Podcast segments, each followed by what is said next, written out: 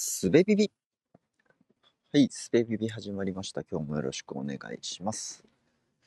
今、娘が小1なんですけど、算数のね、授業の内容について、授業の内容というか、算数の内容について、ちょっとね、腑に落ちないところがあったので、その話をしようと思っています。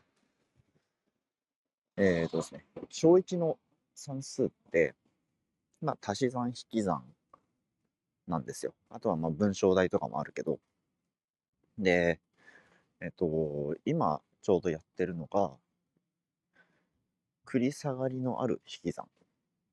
十いくつから何かを引いて答えが一桁になるやつ。まあ、例えば13引く7とかですね。そういうことをやってるんですけど、えー、僕が小学生の頃は多分なかった教え方としてさくらんぼ算っていうやり方があるんですね。あのさくらんぼ。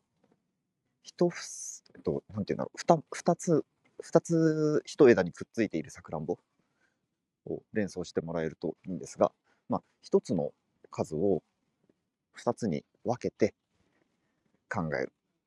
っていうようなことをやってるんですね。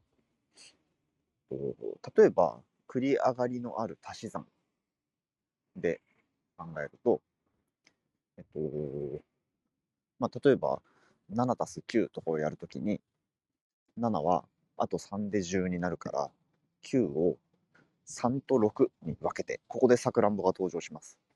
えー、9から二股に分かれた線を書いて、で3と6とえー、左右に書き、その3と、えー、左側にある7とを足して10になると。で、10と残ってる6を足して16になりますねと。7たす9は16ですと。というふうに言えるわけですよ。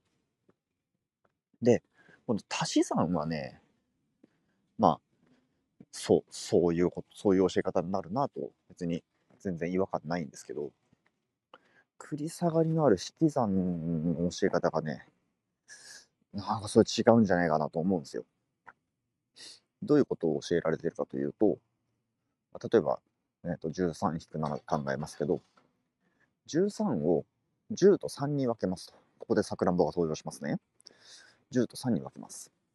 で、10から7を引いて3ですねと。で、その計算結果の3と最初の13を分けた残りの3とを足して答えは6です。13-7は6ですねと。まあ、答えは出るんですよ。答えは出るんだけど、えっ、と、僕は、僕はこの引き算をするとき、13-7をやるとき、まず13の3の方、7から引いて、4。で、その4を10から引くっていう考え方をするんですね。で、えっと、さくらんぼさんの先に10から引くっていう方の何がまずいか、まずいと思ってるかっつうと、まず前提の一つ目として、10からなんか一桁の数を引くっていうことが瞬時に暗算でできますよねということが前提になっている。ということと、もう一つは、えっと、その計算が繰り下がりがあるものであるということが暗黙の了解になってないと、それ使えないじゃないっていうのが、一番ね、でかい違和感なんですよね。例えば、今のね、13-7は確かにそのやり方で答えが出ますよ。だけど、これが、えー、17-4とかだった場合、こう繰り下がりあるのないのっていうことを判断しないと、機械的にそのさくらんぼ算やってしまうと、17を10と7に分けます。10から4を引きます。余りは6です。6と7を足して、えっ、ー、と、またさくらんぼさん使って7を4と3に分けて6と4を足して10だから、残りの3を足して13ですと。あ、そうですよね。17-4は13ですよね。っていうことになるんだが、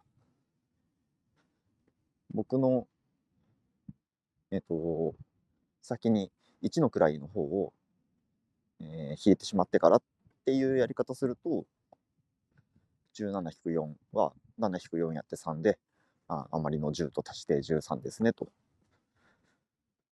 というふうにできるんですよ。だから繰り下がりがあろうがなかろうが同じ手順で計算できる。まあ、繰り下がりがある場合は単に手順が増える。というふうにいけるので、そのね、先に10から引くっていうことが、なん、なんかね、いや、別に頭こなしに否定するつもりはなくって、僕が今納得できてないという話で、だからなん、なんか、僕が気づいてない利点があるのかと思っているんですが、なさそうだなっていう、っていうふうに今のところ考えてしまっています。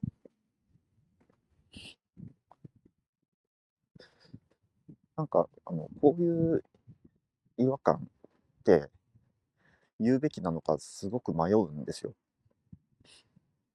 うんと、言ったところで、まず、えー、担任の先生とか、そこの学校の校長とかっていうぐらいのレベルでは、指導要領は多分、学習指導要領は多分変わらないわけですよね。だから、えっと、その教え方を続けられると思うんですよ。少なくとも、この自分の子供が小1である間は。うん。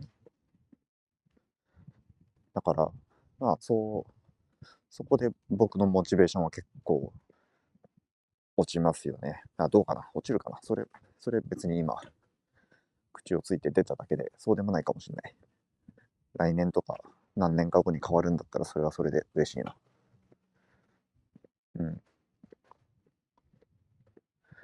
で、まあ、そこ、そこは確かに言った方がいいところかもしれない。まあ、その自分が分かってない部分がどのぐらいあるのかということは棚に上げて言うとね、この僕僕方式が良いものだとしたら、えー何年か後に変化があることを求めて、望んで、願って、それを言うのはいいことかもしれない。うん。で、あとその、言いにくい理由としては、今、現場の先生たちは、ななんだろう。不安を抱えますよね。そう。こんな風に今やっている教育方法に納得していない親がいる。自分のクラスに。自分のクラスの子にそのような親がいる。だけど、自分は、えー決められたこの教え方を変えることができない。あーって板挟みですよね。その負担は与えたくないわけですよ。先生たち、ものすごく多分、あの、それぞれ自分なりに考えて工夫して、子供たちのためを思って教えてくださっているので、はいそこに全く不満はないんですよね。いやー、だからね、教育委員会とか、そその層にすごいカジュアルに話せる知り合いがいれば、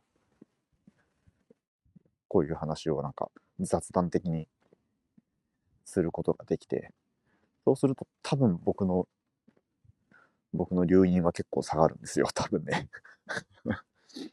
それはそれで、なんかこう、情けない話ですけど。うん。どう思います？この引き算のやり方。なんかね、いややっぱり違うんじゃないのって思うんですよね。なっていうのも、まあ、別にあのこれから算数数学やっていくとしたらそんなそんなの些細な違いじゃないかっていう視点もあるけど、うん、でもここでつまずくかどうかって結構大事だったりするじゃないですか。もう自己肯定感、効力感的に。うん。まあ、あの、うちの子がそこでつまずいているのかというと、そうでもないし、えっと、なんかね、何を目的に僕はこれを今喋ってるんだっていう気にもちょっとなりますけど、うん。なんかあの、理由、理由がわかんない効率が悪いことって結構、うん、気持ちに負担がかかりますよね。それは子供のことだけじゃなくって自分のことでもそうだし、うん、社会全体とかいうのもそうだし。